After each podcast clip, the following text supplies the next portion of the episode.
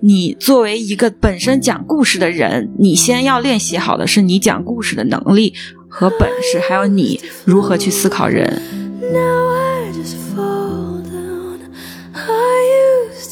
大家还是会去电影院去看电影的，因为看电影终究还是一个集体行为，大家还是会在一个集体的观影中收获到归属感。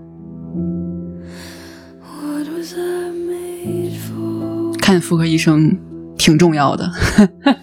作为女性来讲，它是一个需要多讨论的话题。对，我觉得非常好，我特别喜欢。对。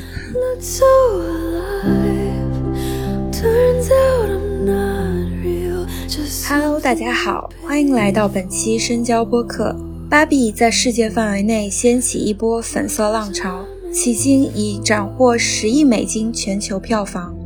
可谓暑期档最热好莱坞大片。马格特·罗比出演芭比，也是本片的制片人，在影片得以完成的过程中扮演了至关重要的角色。影片由格雷塔·格韦格执导，格韦格与伴侣诺亚·鲍姆巴赫共同撰写剧本。我们一直关注格韦格的动态，为他的成绩而感到喜悦，也希望在对芭比的讨论中。汲取一些宝贵的能量和启发。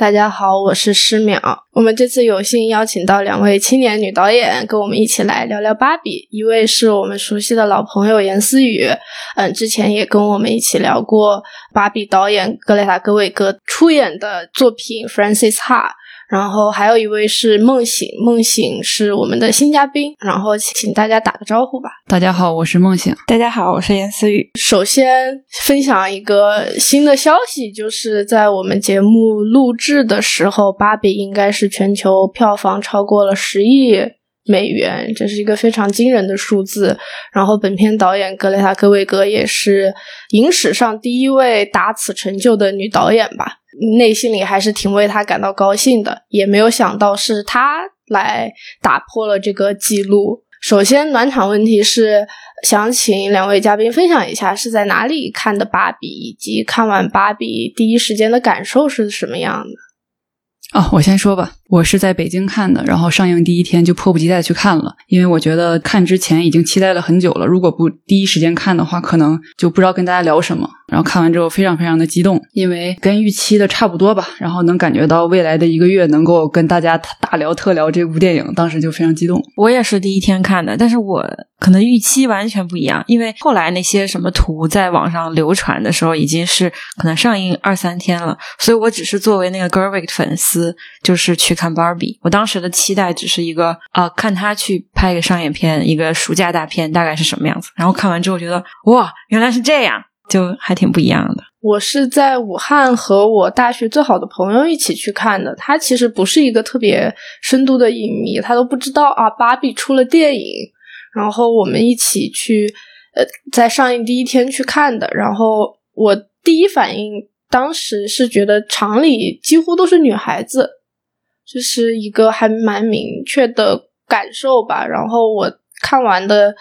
就是完全有被娱乐到，我没有想到这个片子拍出来是这样的一个效果。它就是其实是娱乐性非常强的一个商业片，然后即使有很多关于女性主义的探讨，它也是以一个特别寓教于乐的方式融入其中的，所以给我整体的一个感受非常好。但也没有想到后续会在全球范围内收获这么好的票房。然后，另外想补充的一点是，当时其实国内的排片是比较弱的，这个片在国内市场的宣发其实没有，其实是没有怎么做的。这个片子后来到目前国内的票房应该是大概在两亿多，这个其实是一个舆论发酵的作用啊，不是说宣发端在中国内地市场做了多大的工作，这是我想补充的一点。然后，嗯，也想请大家分享一下，就是因为这次。芭比到了现在上映，其实也过了两三周了。然后，其实很多的播客节目也陆续在做关于芭比的节目。就我个人来说，我觉得关于芭比的讨论更多的是在影片的主题上，关于它带来的一些性别上的争议这方面的讨论会更多一些。但是这次，嗯，深交平台我们请到两位导演朋友来，也是想要在创作层面更多的跟大家分享芭比。嗯，所以想请大家分享一下。就是芭比给你们带来最大的启发是什么？在创作上有什么刺激到或者是启发到你们的地方吗？其实我有两点感触特别深，第一个就是我对商业电影的一个重新的认知，就包括它里面传达的价值观，然后以及我自己对商业电影的态度，可能。它需要这种比较正向的例子来刺激我对商业电影的兴趣，然后你就会感觉到你自己的价值观、你自己的呃女性主义的这种心态，以及呃怎么样去发挥。以前我认为是它是反商业的，但实际上呃这次就是大大的激励了我吧，就是感觉商业跟这种比较先进的思潮之间的结合，它是非常的呃丝滑的，这是我最大的呃一个启发吧。然后第二个启发就是，呃，他对于这个 IP 的运用啊，这个话题就比较大了。就比如说，芭比作为一个，它既是一个很大的 IP，但是它又是一个很模糊的 IP，就是导演以及编剧在对它的开发的角度上面。呃，是非常独到的，而且也不是说特别让我反感吧。可能有的人会有一点意见，但是我他没有让我反感。同同样的例子，就比如说，呃，格伟格在另外一个 IP 上面，他也是编剧。目前同同档期的《白雪公主》，他其实是编剧之一。然后他对于那个片子的 IP 的打造以及运用，目前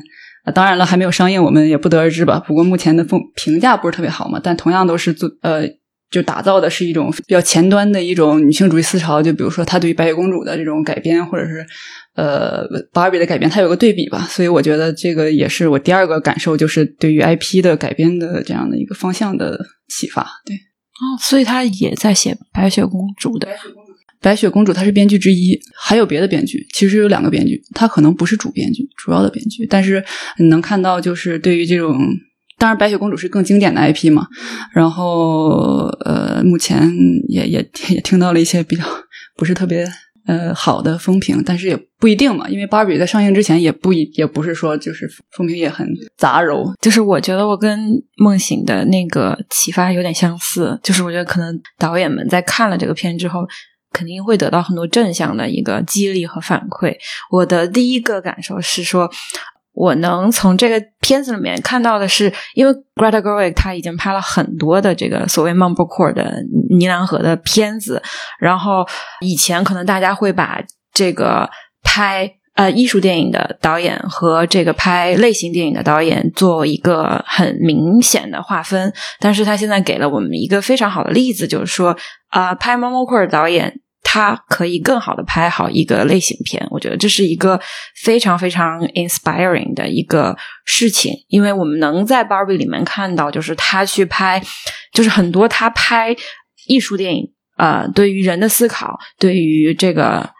呃现实主义层面的一些理解，很好的被放到了一个类型电影里面。然后它让这个类型电影的层次变得更丰富了吧？我觉得它是就像刚刚梦醒说的，我觉得类似的是，我觉得它有点拓宽了我们对于商业类型片的一个认知和定义。就是它像是一个走在前面的人，告诉你，你看，你在这个公式里面，在这个制度之下，其实是有很多新的东西可以被创造出来的。当然，这也离不开说像 Mattel 啊，Warner Brother。就是一个合力吧，我觉得还有一个就是 Margot Robbie，我觉得他是一个非常好的制片人。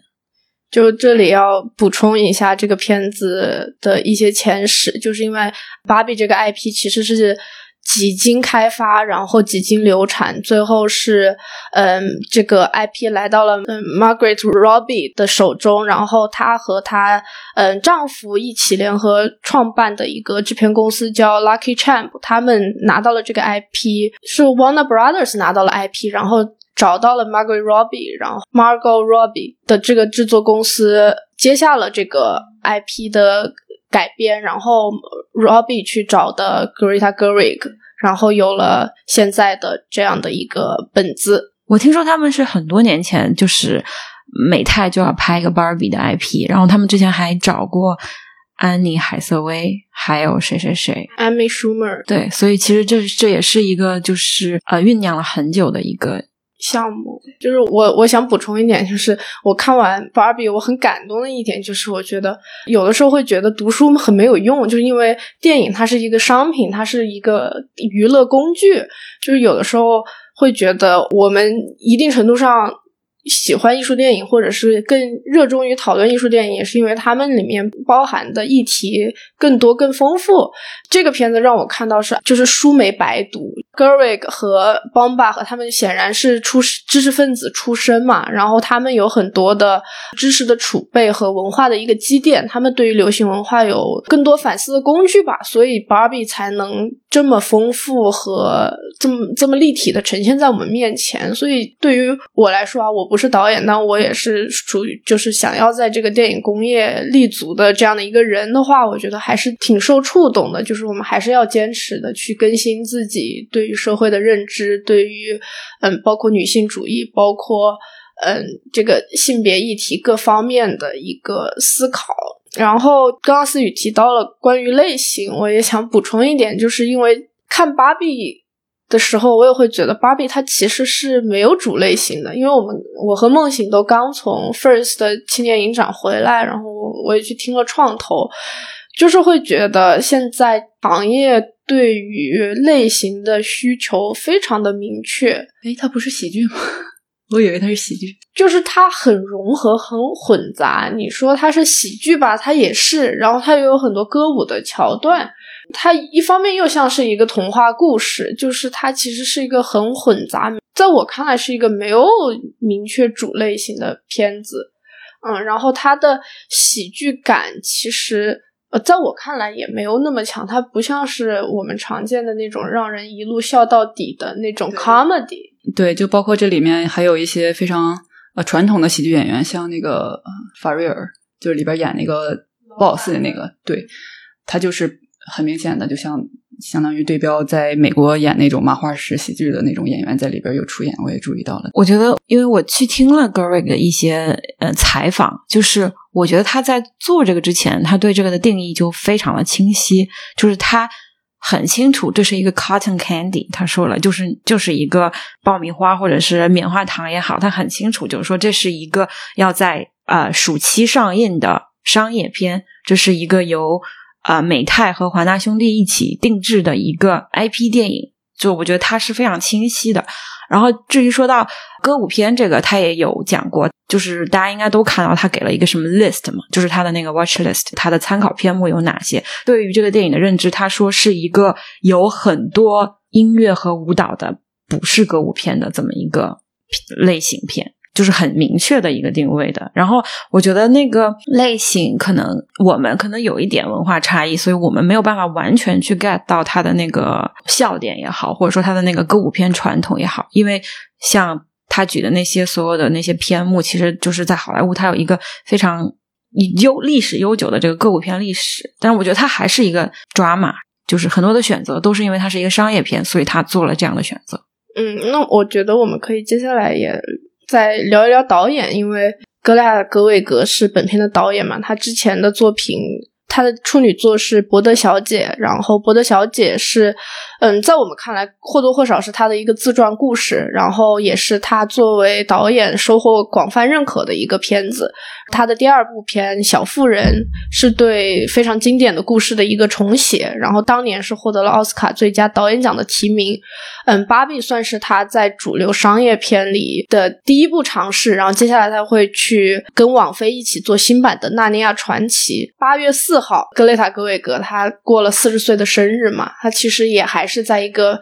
盛年时期，他作为导演的生涯才刚刚开始。问题再次抛回给在座的两位导演，怎么看待格雷塔·格韦格的导演进阶之路？然后。我们可以分析一下，就是结合他之前的作品，为什么他可以从美国独立电影一路走来，然后发展到现在，取得如此成功的商业化的成绩？嗯，因为我觉得这个问题很难说，就是因为我们没法说从一个他现在的位置去推，就是说他是怎么一路走来，好像就是这里面有一个范式，好像我跟梦醒只要按照这个走就能就能去拍芭比一样。我觉得这个没有那么好去。做一个猜测，但是可以从一个比如说粉丝或者说是一个八卦的一个角度来说这个问题的话，我觉得 Gerwig 有在采访里面说，他就是 It's the best time to be a female director right now，就是现在他觉得是一个很好的去做一个女性身份的导演的一个时代吧。不可否认的是，他和这个时代的浪潮和进步有很大的关系，包括整个电影里面去调侃的父权制也好，资本主义也好，和他本身可能他自己对于这些东西的理解，以及他个人的这个从一个在纽约的独立电影的导演到现在，就是他肯定有自己的思考。然后同时的话。呃，我们也没有办法不去聊他和鲍姆巴赫之间的合作和关系。我觉得这个应该是有一个双赢的一个帮助。可能历史总是会选中一个人，不是 Gerwig 就是另外一个人。对于我们来说，我们只要知道有一个 Barbie 出现了，就是一个很 inspiring 的事情。不管他是不是 Gerwig 吧，只是因为我们都很喜欢 Gerwig，所以我们觉得这个事情更加开心。然后，其实从独立到嗯，到类型到商业，做独立电影的导演，either 你保持独立，要么就走到商业，这是指肯定是二选一的一个过程。然后从独立走到商业，也不是只有他，就是一个也是一个呃很很常见的一件事情。但是呢，我我我是这样感觉的哈，就是呃格雷塔他在早期他可能在演弗兰西斯哈之前，他又演了鲍姆巴赫的。呃，格林伯格。然后，其实我不管是从格林伯格到他自己第一部作为导演的电影《伯德小姐》，其实我认为他们都是有类型元素以及商业元素存在的。就比如说，包括格林伯格的男主角 Ben Stiller，就是一个非常有名的喜剧演员嘛。相当于他一路其实不管是与鲍姆巴赫合作，以及他其实呃说是演着独立电影，但其实他已经算是独立电影里面。非常具有商业潜力的这样的一个位置。另外，我觉得就从《伯德小姐》这个电影上来看，我觉得她第一部作品，她无论从表达上面以及选角，呃，虽然不是不能说跟芭比这种商业成功比吧，已经是非常的有商业片逻辑。就包括他剧作上面，很是很有商业片逻辑的。包括鲍姆巴赫他自己也写商业片儿像《高楼大劫案》，我很爱看。其实他们本身是有这种做商业片的能力。再加上他们的这种知识分子，以及这种像你刚才说的读书不白读的这种加成，导致一步一步把他们推到现在的位置。我可以稍微补充一点，就是我觉得这也是一个时代的需求，就是我们需要一直去更新一个观点，就是说不是说独立电影和商业类型片就是两个完全不一样的。东西，因为其实就像刚梦醒说的，像《Lady Bird》，它是一个 coming of age 的故事，然后他们所讨论的所有的内容，他们的内容都是非常大众化的爱情、呃，成长啊，家庭、婚姻，像婚姻故事，其实也是一个很好的例子嘛。它不是说这是两个完全不同的工种，而是说，嗯，他们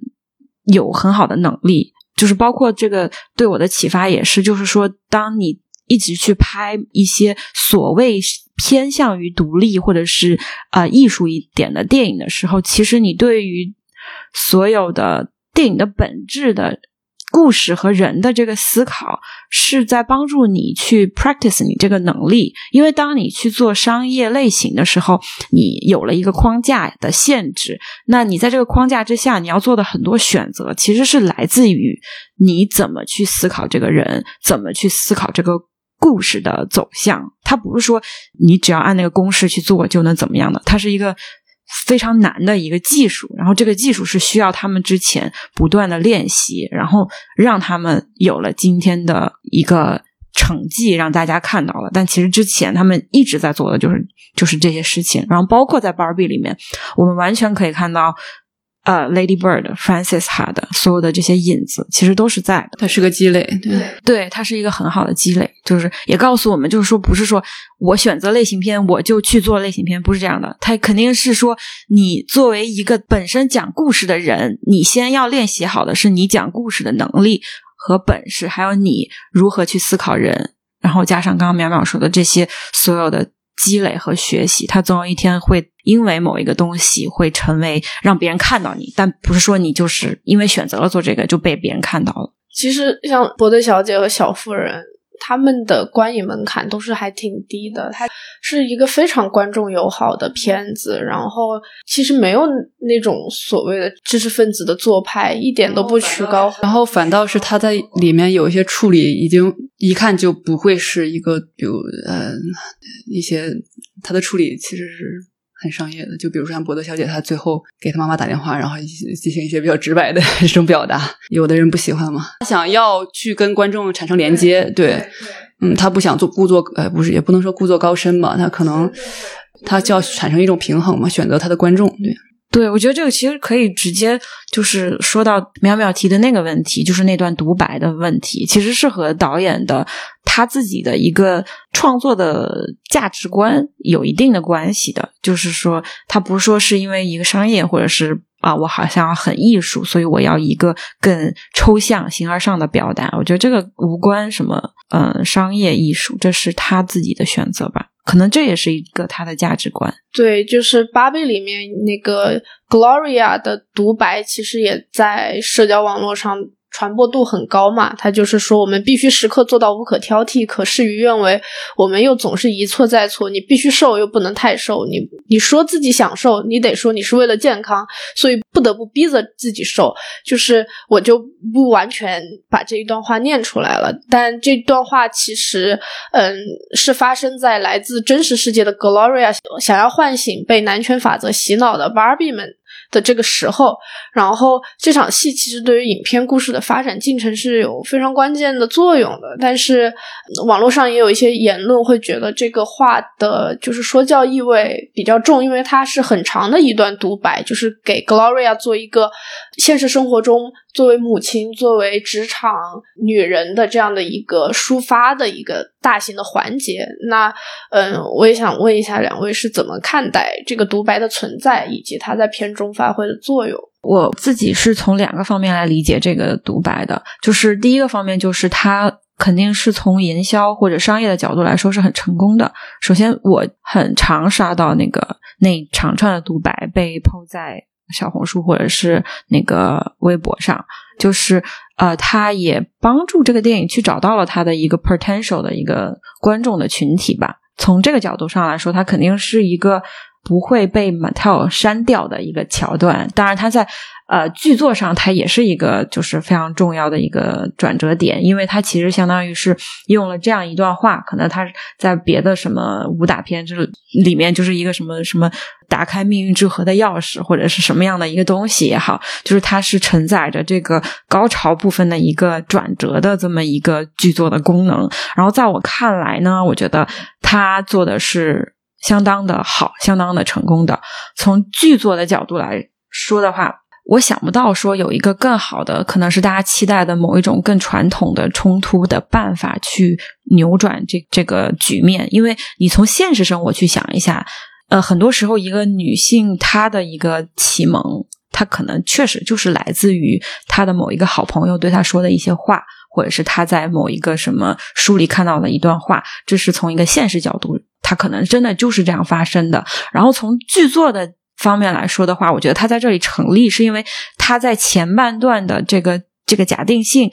都已经建立了之后，就是相当于他让这个本来是在一个相当于是一个真空里的 Barbie Barbie Land。啊，里面的 Barbie 去了一趟这个 real world，去了一趟现实的世界之后，他让观众对于 Barbie 的共情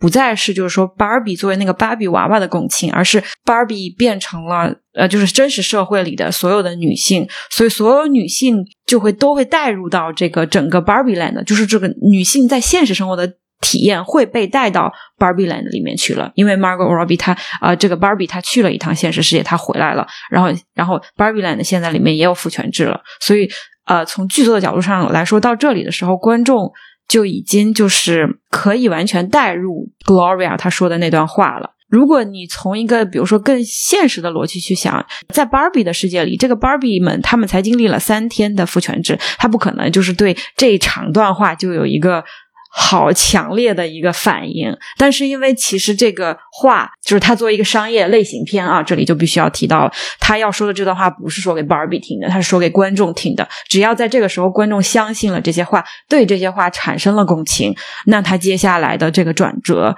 观众就是会买单的。所以我觉得这是他在类型上呃的处理上，这个转转折是一个比较成功的一个做法。哦，我挺认同你说的，可能争议大大多数来自传播吧，传播过程中的一个你，因为如果你去电影院看了，因为它呃还是像你说的，它是一个商业电影，它叙事是非常高效的，它就有点像翻翻 PPT。然后我我我其实注意芭比的台词，并不是在这一段我才开始注意的。而是他是呃上来开场，每一个 Barbie 他有呃不同的那个职业，然后他们的台词里面其实非常的直白，就比如说哦，我是一个女性，然后我既呃有我既感性，我又有逻辑，然后呢，我的感性不会 compromise 我的逻辑，这让我更强大。这这不就是呃男性经常会攻击我们女性的点？你太感性了，或者怎么太敏感了？然后反倒是我觉得他叙事的高效从电影。呃，一开始就出现了啊！他所有台词都是这样直白的，很非常直白的给你，然后包括他这个台词的塑料感跟他的这个电影的塑料感非常好的融合在一起，所以你觉得他，你慢慢的你到这儿的话，如果你一开始没有呃经过网上的营销看到这个台词的时候，其实你感觉还好。前面一个一个多小时都已经这么过来了，你到这儿的话，你你知道这个是一个他的细点，然后他是用这个去唤醒别人，就像你刚才说的钥匙一样，你不会感觉到就是那么强的社交感。我可以补充一点，刚刚梦醒说的有启发到我，就是我想到 Gerry 在采访里说过，他对于这个电影他想要做到的是。就他参考的很多篇目，像什么《楚门的世界》吧，就是他希望这些所有的人，他在一个就是你说非常充满塑料感的一个，一看就是非常 artificial 的一个一个环境里面，但是他们说出来的话不会让你觉得很假。他前半部分全部做到了的，所以他做到了后面这一段话不会让任何人觉得很跳脱出来，因为他就是就像刚刚梦梦醒说的，他就是在整个的这个都是这么。只给的，就是所以你非常的 buy in 他这个讲话的这么一个方式，这样一个表达，而且我们很难看到有女性在荧幕上能直接把这么多，就是可能你你你要写一篇作文，最后一句总结才会写出来的那种话，把所有的总结全部就是列在那个。对，我觉得如果是真的男的到到电影院看到这儿了，他不会因为这一段感觉到，因为他前面已经把他得得罪完了，就前面已经很露骨了。对，他就这么做的。然后他的这个爽感也是来自于此嘛，就是大家都说他是一个商业大爽片，也是因为就是他每一句话都是你可能一辈子都没说出来，但是你每天都在想的话，就是他全说出来了。嗯，对我我第一感受是，就是他写的真好，就是因为他的语每一句话其实都很短很有力嘛，然后演员的表演他那个节奏感也恰到好处，他有一个。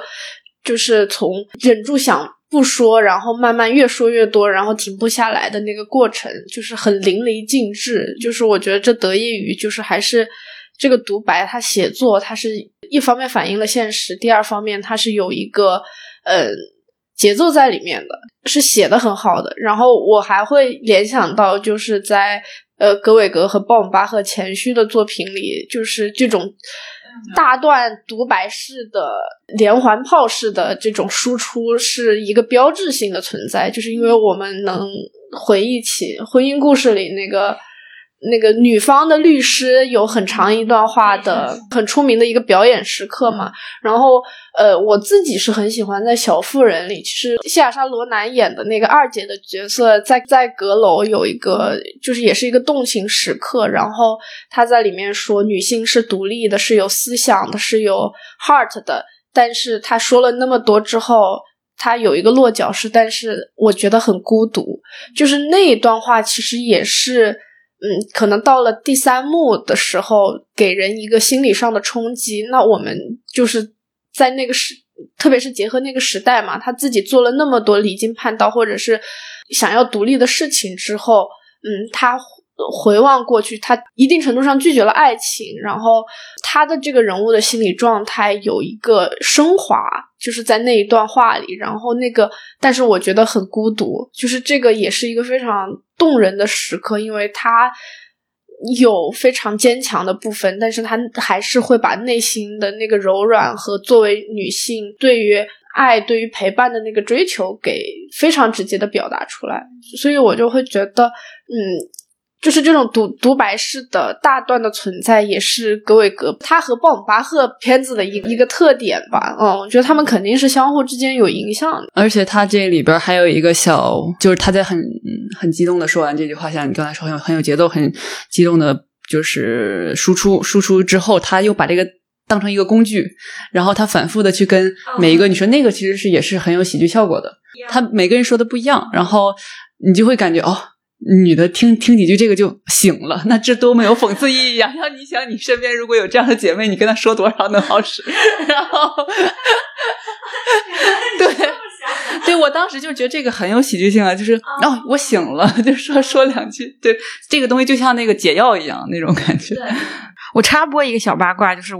这段话好像他们当时在拍的时候，好像是 Gerrick 说他们片场所有人都哭了，男男生也哭了。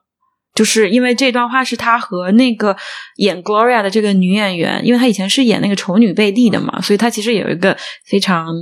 呃 meaningful 的一个意义在里面。就他们两个一起在这个拍开拍之前讨论了一年，就是关于就她加入了自己对于生活的一些作为女性的一些感受，在这一段独白里面。所以其实不是说我们坐在那儿想。一天写一段独白，他就可以成为一个那把钥匙。他不是的，就是说他的那些努力是可能有很多的积淀，然后最后到了这里，大家能感受到你的真诚，就不会觉得你这是一个嗯很说教的东西。既然说到了角色和选角嘛，就是有哪些印象深刻的角色，或者是角色的表演？因为我觉得这个其实也是影片的一个非常大的优点和特色吧。因为对我来说，我就是 Ryan Gosling 的一个忠实粉丝。然后我第一遍看的时候，我在就是影厅里鸡皮疙瘩，就是就是出鸡皮疙瘩，然后就就是手心都是蜷缩的，我就觉得很很尬，然后又觉得很有趣，就是哇，Ryan Gosling 被改造成了这个样子。因为他之前的荧幕形象还是那种比较冷峻、斯文，然后有一点，我我知道，但是我可能是因为我关注 Barbie 的营销太早了，所以他已经一年前我就开始关注这件事情，所以他已经在给我在我眼里边已然是。因为一年前他一开始那个海报出来的，或者是路透出来的时候是很恐怖的，就是微博上的所有的所有的人，其实对 Barbie 的这种印象都会觉得他是一个蛮就恶心的那种感觉。然后当时就是我还转发了呢，我说我说我靠，怎么会这样？然后慢慢，其实我很早以前就有这种印象，但是所以我就没有说你那种特别惊讶的感觉。但还是会惊讶，我也看了预告片啊，那这个改造的就是太彻底了。嗯，我觉得。Ryan Gosling 这个就是他们不是说了吗？他们那 Greg 在写剧本的时候就直接把 Ken 写成 Ryan Gosling 了，就是然后就就是相当于就是我在写这个时候，这个 casting 就已经定了。然后就是当然他们也很顺利的得到了 Ryan Gosling。我觉得他是一个我没有想到能第二个能比他好的一个选角，因为我觉得他没有那么强的一个男性气质，他话不多，这是一个很好的优点，对吧？他的那个面部表情不不算丰富。你想象一下，如果是一个特别油腻的一个男演员来演这个，可能的很多味道就会变了。就是他肯定就是最后的那个 ending 不可能，就是你不会对 Ken 有一定的同情。就是你，你如果不是 Ryan Gosling，那你在这跟我谈什么追求自我之类的，我就觉得有点不会 buy in 这个了。我觉得这是就是很好的一个选角，就是他没有那么强的男性气质。我觉得这可能是一个 new trend，然后对于这个审美，然后我觉得另外就是那个那个 Ruth 不是那个老太太，就是就那个 Ruth，就是那个 Barbie 的创始人，就是他不是在那个 Mattel 的那个房间里面有跟他对话吗？那个人就长得很像阿斯特伍德，我觉得这个是一个我当时很感动的，因为我会带入阿斯特伍德作为这么一个。Role model 的形象，然后出现在这个电影里面，我相信是导演有意而为之的，因为那个那个 Barbie 的创始人，他好像本本人不太是这个形象，他是一个更高大的一个一个 business woman 的一个一个形象，所以我觉得这个选角是，如果是有人往这方面想的话，我觉得可能是导演有意为之的。是的，他是一个很好的制片人，包括他，比如这这几年一直比如被比较受关注的电影。类似的，比如说能够掀起一些就是性别议题，或者是这种风浪的，像是呃《前程似锦女孩》，我去查了一下，她也是制片人。然后像那个呃，还有那个《花花女王》也是他们公司做的。然后我我是感觉她是她有一个成长，就是你没有看他们在那个电视台的那个采访吗？啊，好像是 A B C 的吧，就说是电视台的那个主持人就问 Margot 和那个 Gerwig 就说，呃，你们是怎么让这个 Mattel 的人通过了这么一个剧本的嘛？然后他就说，那个如果这里面只有三个点是他们的雷点的话，可能我们就要。要有很多的 battle，但是我们整个的这个剧本就是全是他们的雷点，所以他们就有一点措手不及。但是我觉得 Margot 在中间就扮演了一个非常好的制片人的位置吧，他保护到导演。的这些 creative 的想法，但同时他又非常的有耐心。我感觉是是也是我非常感动的一点。就呃，就像电影里面最后，你跟公司说什么都没有用，直到你跟公司说这个能挣钱，然后才能有用。所以一个制片人，就比如说我们自己有想法，我们其实脑脑海里面，我并不一定觉得这东西不挣钱，或者是我们自己的呃，就比如女女性相关的这个作品，或者是其他的社会议题作品。我我们内心里面其实是可能会相信它是挣钱的，但是可能需要这样一个桥梁去跟呃让公司的人相信。可能我我是认为，比如说 Mattel，你为啥会觉得这个东西不挣钱呢？就是现在已经如此的，就是可能在美国比比咱们更更早的去接触这种呃这这这种那个性别的性别相关的议题的这种电影，你我就觉得我你刚才说我会觉得有点匪夷所思，你怎么会觉得它不挣钱呢？就比如说 Robbie 加。格雷塔加 Barbie 这三个东西加加在一起不挣钱。对，而且它是跟奥本海默同档期上映的嘛，现在票房已经是奥本海默的全球票房两倍不止了。所以这就是对我们创作者的意义啊！就是这个事情，其实是你你换位想一想，就是你在这里面要讨论的，其实都是父权制、资本主义，就是这么这么直接、这么核心的。以及我们的高层没有一个人是女性，这些事情他们全都接受了，在这个剧本里面。那你可想而知，其实这中间有很多的工作是需要制片人不断不断的去 push 这件事情，去给予信心。所以我觉得这一点也是这个片子就是让我特别感动的，就是就算他是被资本运用的，竟然他们还一起做成了这件事情。所以这就是可能非常重要的一步吧。然后让大家不要去小看，就是女女性购买力这件事情。哦，对，这个没有任何宣发，这个泛女性群体撑起了国内也有两两亿多的票房，我觉得还是一个非常不错的成绩了。它还有很多电影之外的意义嘛，就是大家会就是选择穿着粉色走进电影院去看这个电影，然后比如说在后续的日常生活中去购买周边，这种说明了。电影的影响力，然后我我反正会觉得，就是这给大家，特别是电影人的一个信心，就是大家还是会去电影院去看电影的，因为看电影终究还是一个集体行为，大家还是会在一个集体的观影中，就是收获到就是归属感。这是我我我这次去看芭比，也是一个非常鲜活的体验吧。对，它建立了一个某一种 community，就比如说我在路上看到有一个女生，她穿了。芭比色的粉色的衣服，我也会对他笑一下，因为就有可能他只是就是 randomly 穿了，但是我就会觉得哦，it's my people，就是就是他带来了一一种文化的现象，一个 community 的建立，不管他有没有多大程度上推动整个女性的这个思想的一个往前，但是他他确实成为了一个现象，我觉得这个是非常。高兴的事情，而且我觉得就是就 Mattel 就偷着乐去吧，因为 Barbie 本来就是一个充满了雷点的 IP，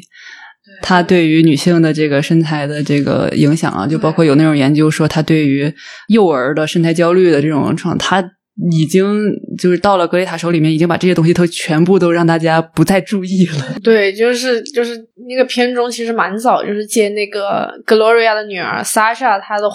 她一个女高中生，其实是代表了，嗯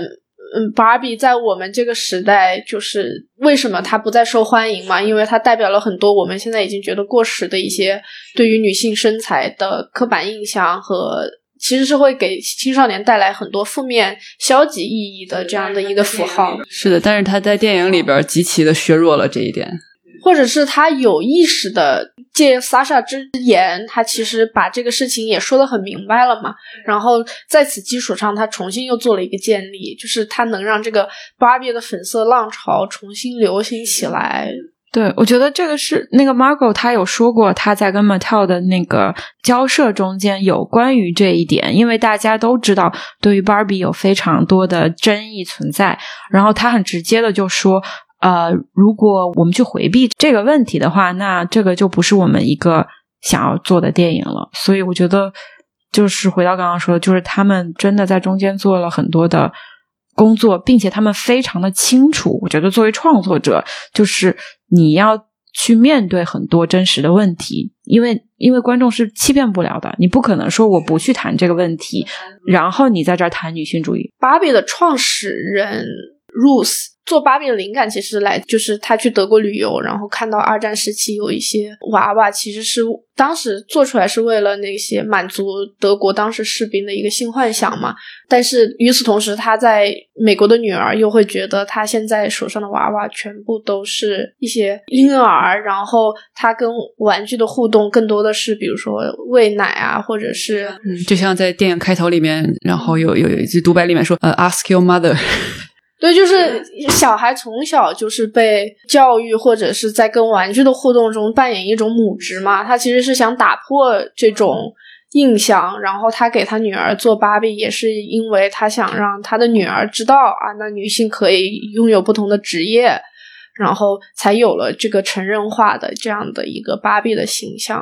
所以，他那在那个时候也算是一个积极的意义的。对，其实是一个创新，只是随着一波一波女性主义的浪潮，然后大家对这个玩具的认识，随着时代观念的变化，又被赋予了不同的就是印象。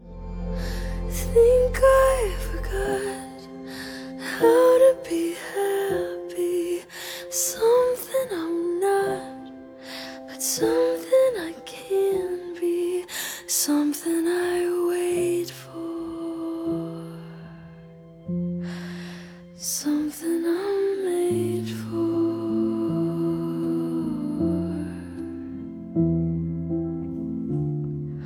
something I'm made for.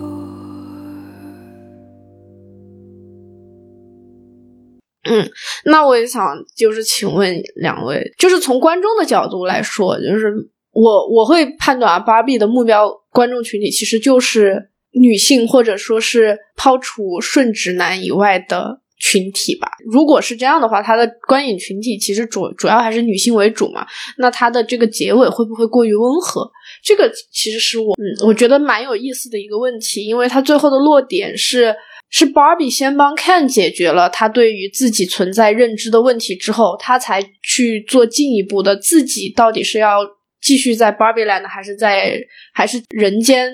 的一个选择嘛？它还是挺温和的一个表达，就是 It's Barbie and It's Ken，就是我们其实都是在于对于自己个体的一个追寻。就是大家怎么看这个结尾？最终它还是一个关于存在主义的探讨。那我们每个人都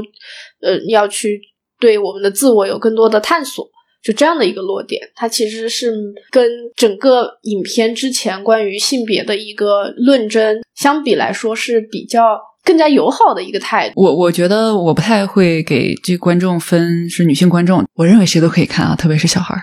都可以看。呃，但是假如说你是一定要说它是一个，比如说你你肯定是女性买票的人更多嘛，我可能觉得这一部分观众里面。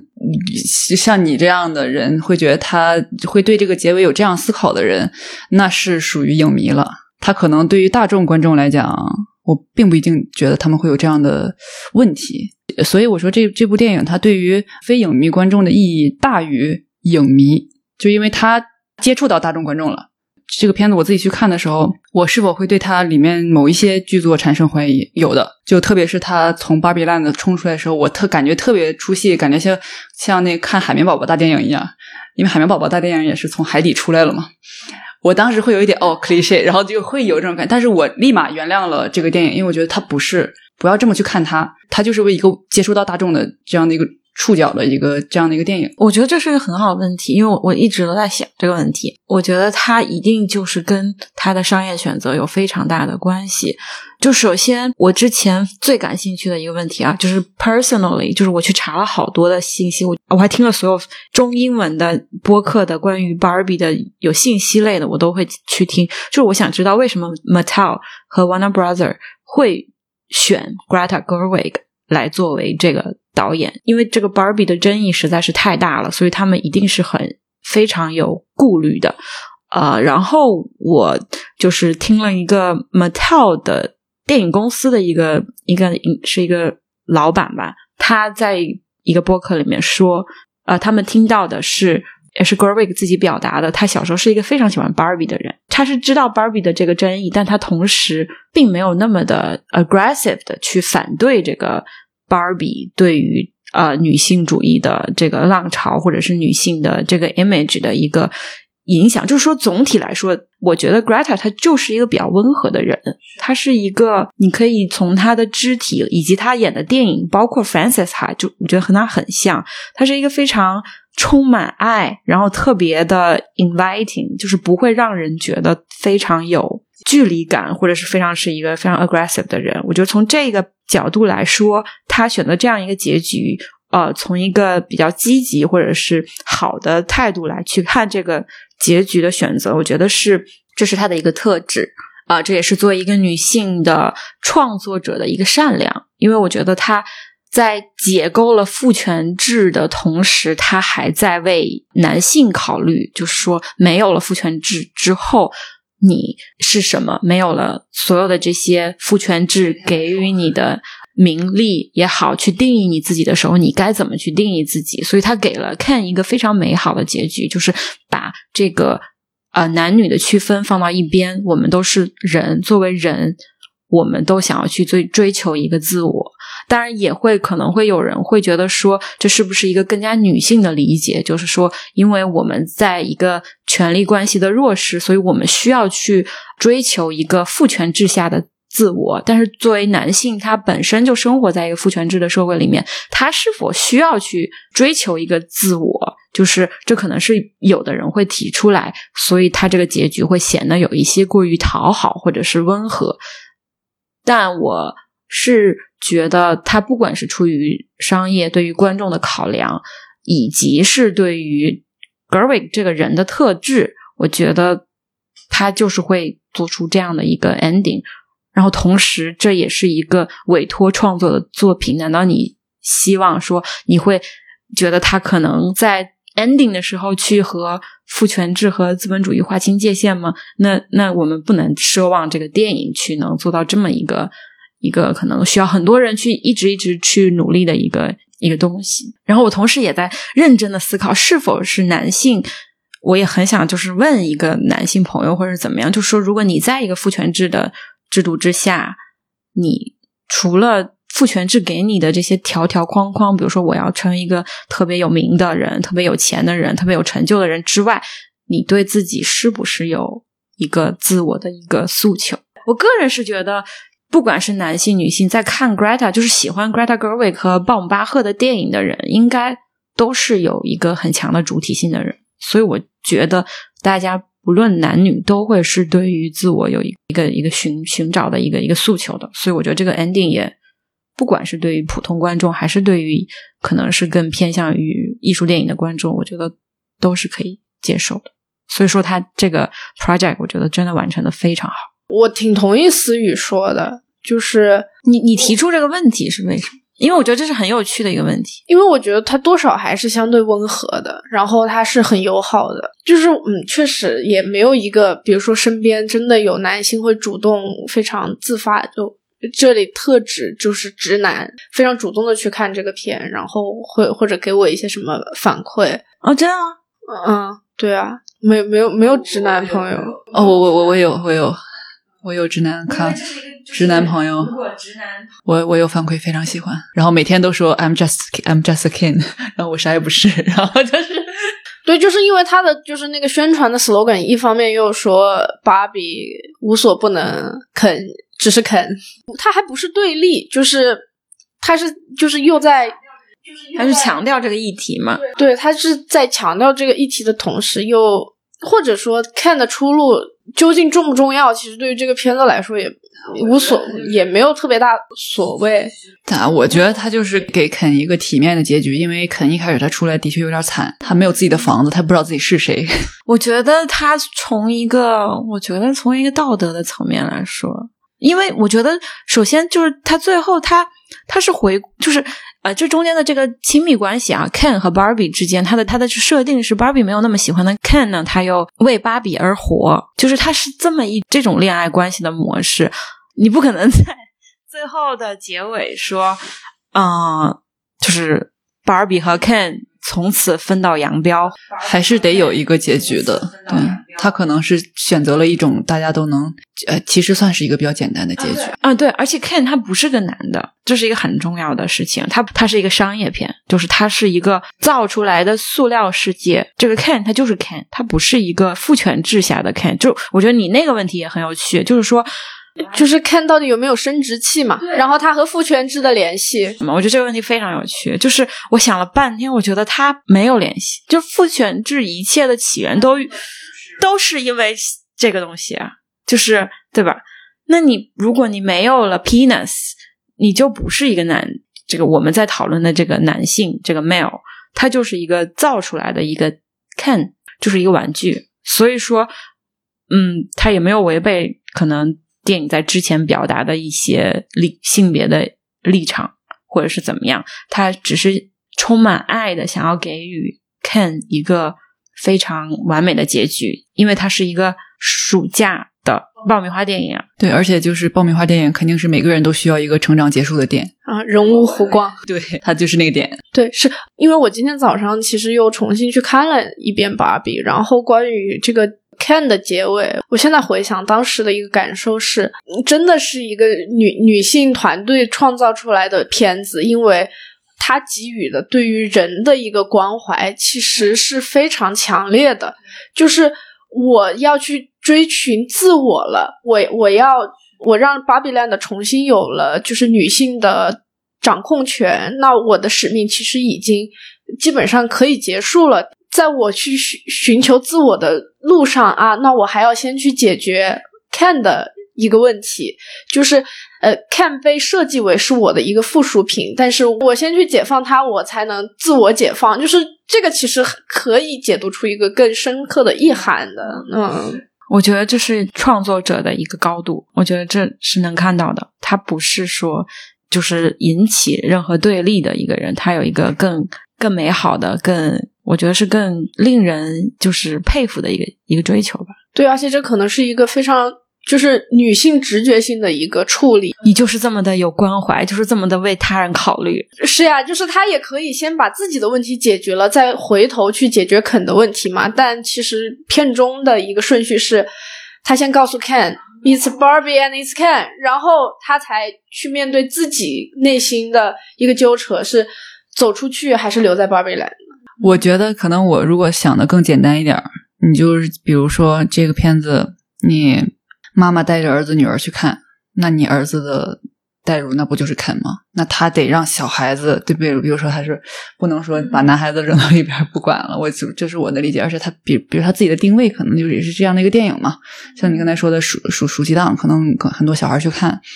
他还是不能说那么尖锐，就像你刚才说的，他就很温和嘛。他温和就是因为他的定位问题，其实跟别的其实还真没有太大关系。但是他这我我也就你们俩说的我都同意。然后刚淼淼说的也是，这就是葛伟格作为一个女导演，她能做到的更远的的东西，就是你可以从中解读出更多的意味在这里面。那在片中还有大家比较印象深刻的场景或者是桥段嘛？就是网上讨论度比较高的一个场景，就是当 Barbie 刚刚到真实世界嘛，然后她在公交车站遇到了一个老太太，然后那个老太太应该是格韦格一个很好的服装设计师的伙伴，然后她是一个年老的女性，然后是在那一刻就是就是第一次流泪的那个场景嘛。那这这一个场面也是格韦格跟呃出品公司力争要留下来的一个场面，因为他觉得如果没有了这个场面的话，他不知道他的芭比是在拍什么。那对此的解读其实也有很多，我也想听听两位对于这个场景的一个想法。我能理解他可能是想要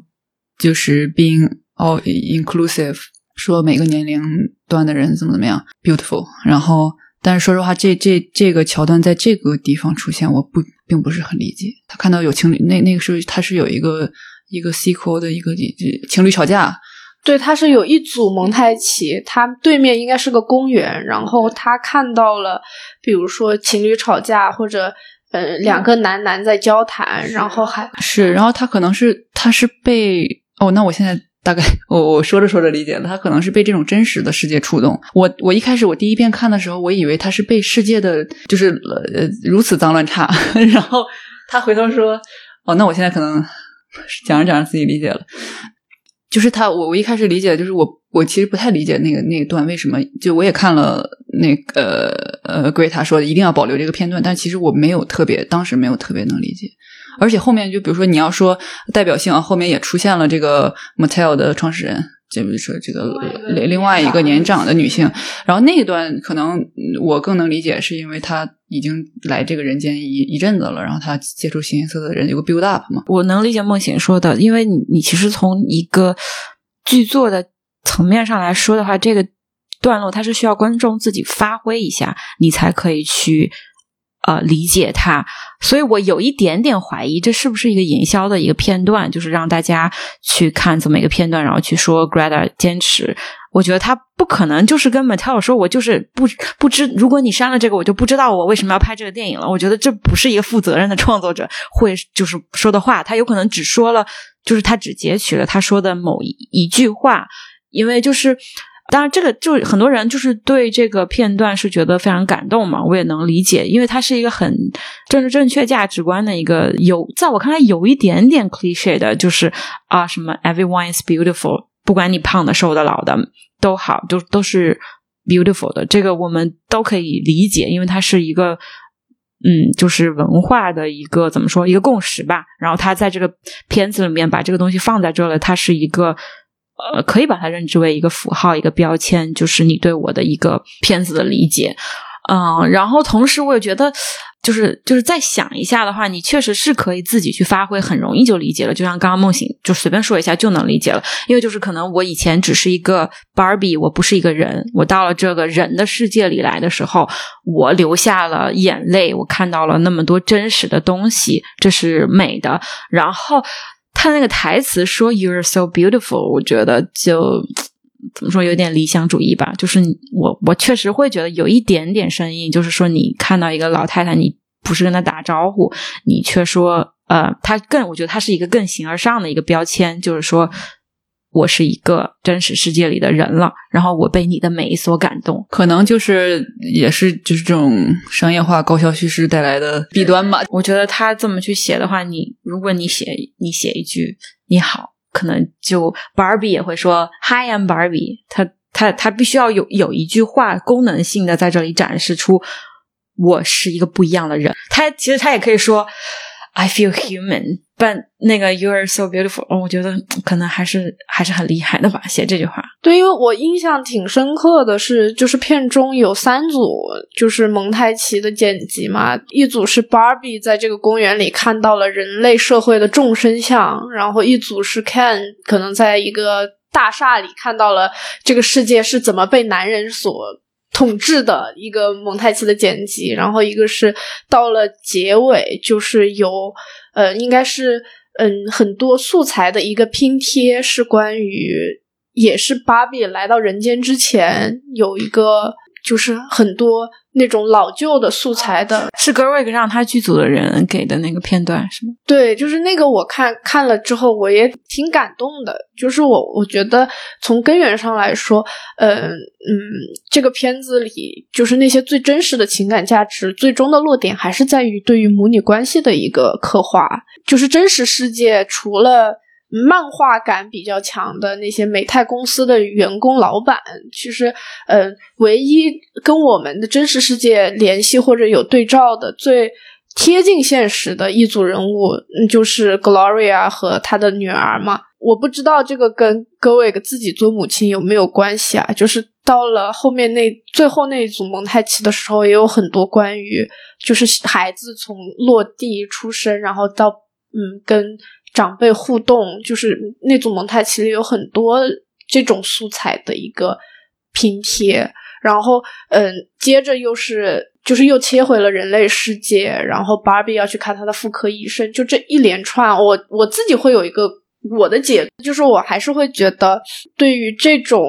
母亲和女儿的连接的一个呃着重，跟格韦格自己的这个人生体验也是相挂钩的，然后也是会让我们。特别是女性观众去跟这个电影产生互动，更更有力的一个情感的抓手吧。因为我觉得，如果就是通篇只是去做一个关于性性别的纷争的一个处理，其实是不够的。那这个片子里真的有一个现实情感力量的部分的来源，就是在于。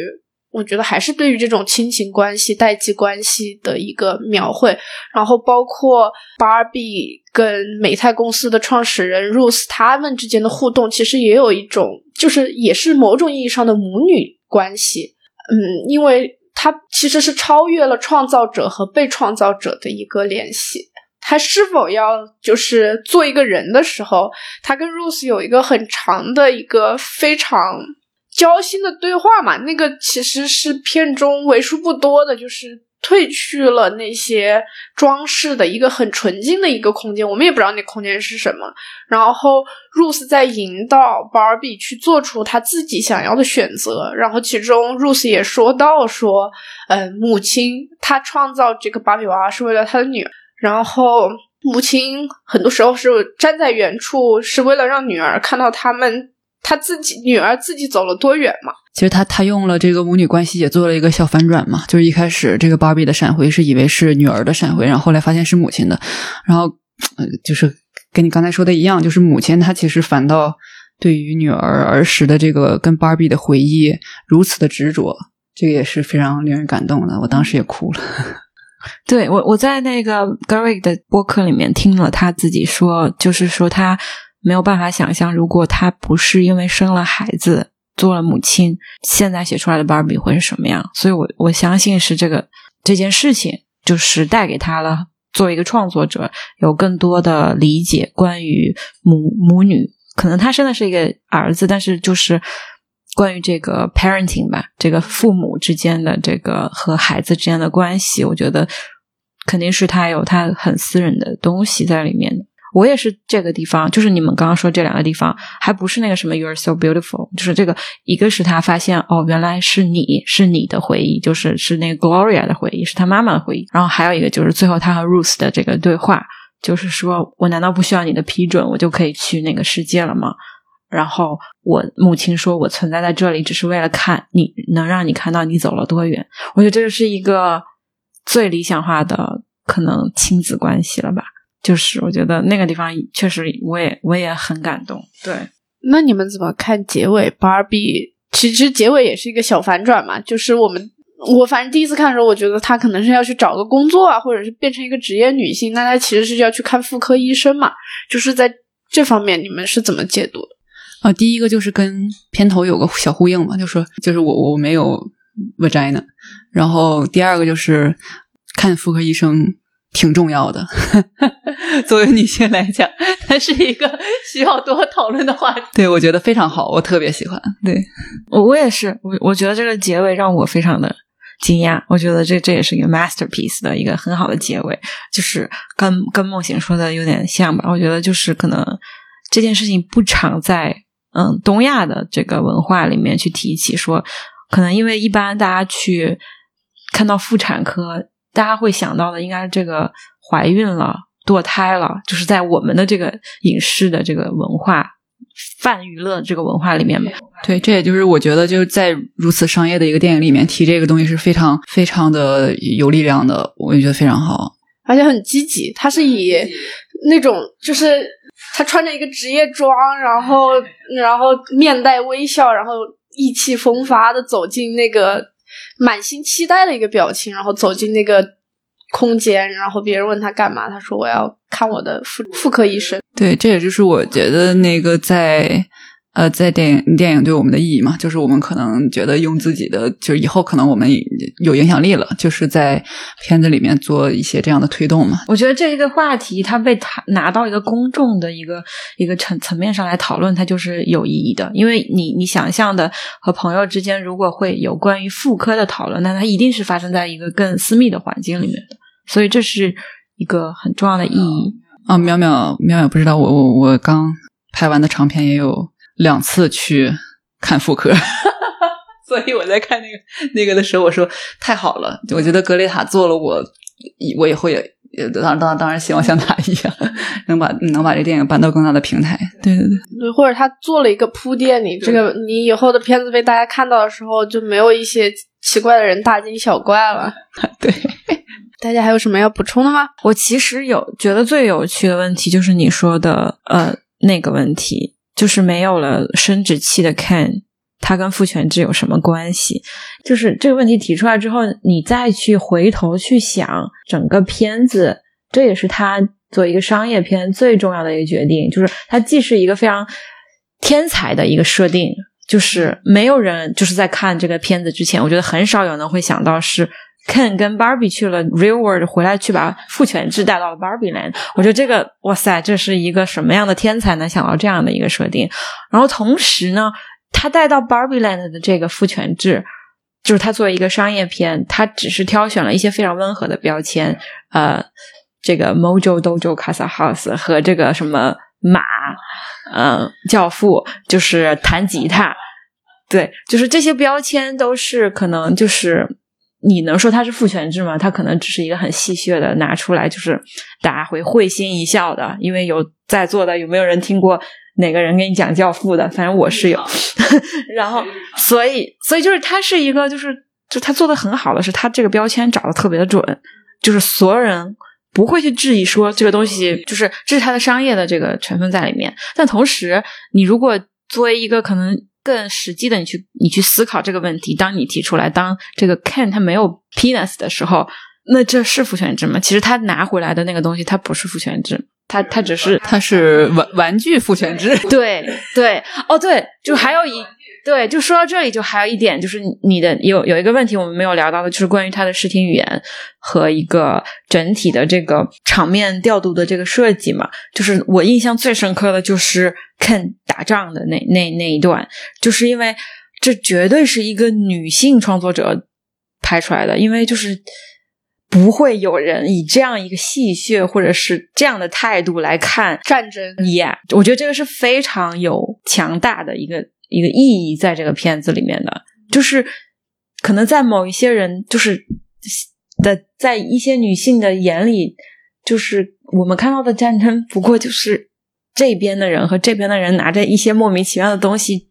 在毫无意义的跟小孩打仗，他因为他把它拍成一个跟小孩在打闹一样的一个一个场面。我觉得这个怎么说？它整体都是一个非常温和的对于这个父权制的一个调侃，但同时他又控的非常好，他不会让可能读过《资本主义与父权制》的人对这个嗯电影表示一个不屑的态度。我觉得这个是一个很很好的一个平衡。我我在就出出电影院的时候，我就。决定就不发任何微博以及朋友圈去研究这个电影，然后但是今天又跑这说这么多，因为当时我就觉得这个电影可能它它的意义已经达到了，就可能也不太需要我今天可能是更多于作为导演我对于我自己的意义吧，然后对于我们自个人的意义，我觉得他对于这个社会的意义，他已经达到了，他已经十亿十亿美金的票房，他从各个方面我都很开心，很开心，对。我是觉得就是挺难拍的这个片子，就是海滩戏，那么多人，那么多群演，就是，然后我就觉得还是挺挺厉害的，就是从导演的技法层面，就是他 barbe 因为我觉得百分之五十的戏都是群戏，就是他的这个群戏的，就是人头数，我觉得都是二十加以上的，就是这个其实是对于导演能力的一个非常强的考验。那各位哥，这也只是他的第。三部影片，就是我觉得他能做做到，就是如此丝滑的一个程度，我觉得是是非常厉害的。再就是，嗯，我觉得芭比一方面也能反映我们这个时代的电影的一个特征，就是，嗯，它的视觉的元素非常的丰富和花哨，就它真的很花哨，就是，嗯。它不仅有就是非常有塑料感的这个 Barbie Land，Barbie Land 的这个整体的质感和调性又跟现实世世界又有一个非常明确的一个区别。然后到了美泰公司，它其实里面的对于办公室的设计什么的又又是一个就是在真实世界和虚就是 Barbie Land 之间的一个一个一个虚构的场域，然后里面也致敬了，比如说玩乐时间这种，嗯、他可能自己很喜欢的电影，然后还有一些就是拼贴式的混剪。我觉得这些，甚至还有一些广告桥段，就是比如说有一个 depression 什么什么有心理疾病的 Barbie 的出现，就是它的视听元素的，它其实是有一个拼贴性质在的，它可以把这一切融合的很好，然后又有那么多歌舞桥段，的确是，他就看的时候感觉就是信息量太大了，你完全反应不过来。就是我有很多包括梗啊，就是梗梗之密集，简直就你可能就我朋嗯跟一个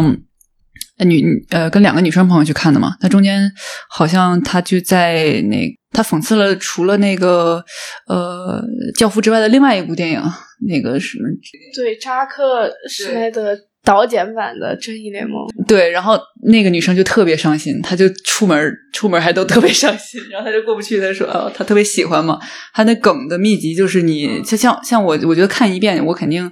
有很多东西都还没反应过来那种感觉。我我我也是觉得，就是